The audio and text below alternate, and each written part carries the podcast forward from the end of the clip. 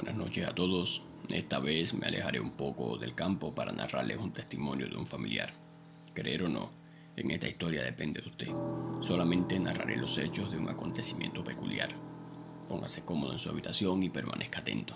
Este relato se titula La mujer del pasillo. Mi suegro me comentó esta historia. Fue una experiencia que tuvo de niño y nunca la olvidó. Se enteró que estaba recopilando estas historias campesinas de miedo, mitología y tradiciones. Se me acercó y me dijo, cuando tenía unos 12 años, me mudé con mi abuela a una casa en La Caridad, un reparto en Camagüey, cerca de la iglesia de Nuestra Señora de la Caridad. La arquitectura de la zona era muy peculiar. Las casas eran de antes, de tejas, vigas de madera sustentando un techo tan viejo como la historia de la localidad. Los pasillos eran de esos bien largos, que atravesaban toda la casa de una punta a la otra, y a mitad de camino un mini jardín, como un pequeño patio típico de la arquitectura colonial. Lo primero que noté cuando empecé a vivir allí fue el viento.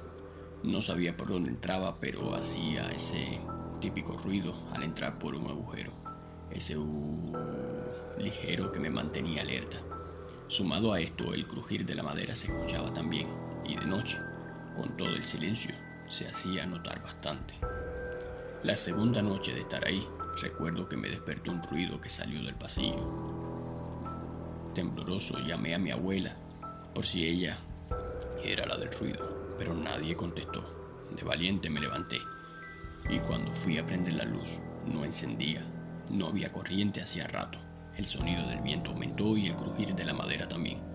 Así que decidí ir al cuarto de mi abuela a dormir con ella. Pero cuando salí al pasillo y miré al final, había una mujer con una blusa blanca y una falda rasgada, desflecada, sucia, llena de manchas. No podía verle las piernas. Ella me miró y empezó a aproximarse lentamente hacia mí. Cuando llegó a la parte del pasillo donde estaba el pequeño jardín, la luz de la luna me dejó verla al detalle. Estaba muy blanca, con el pelo sucio y flotaba. Porque piernas no tenía, miré bien y no se las vi. Justo cuando estaban encima de mí, decidí correr y subirme en la cama, taparme hasta la cabeza y esperar que se fuera.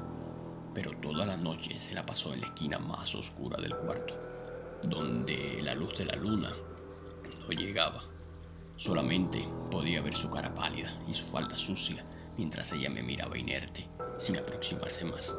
No dormí y apenas amaneció. Fui para el cuarto de mi abuela. La desperté y le conté lo que me había pasado en la noche.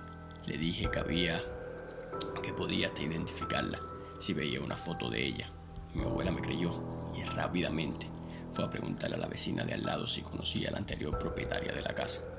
La vecina le dijo que sí, que eran buenas amigas, pero que había muerto unos años atrás justamente frente de la casa. Cuando cruzaba la calle, la atropelló una rastra y la cortó por la mitad. Mi abuela le preguntó si tenía alguna foto con ella a lo que la vecina asintió con la cabeza. Buscó un álbum y en la primera foto que salió grité, es ella, es ella, esa misma es. Era la que estaba anoche en el pasillo y no tenía piernas.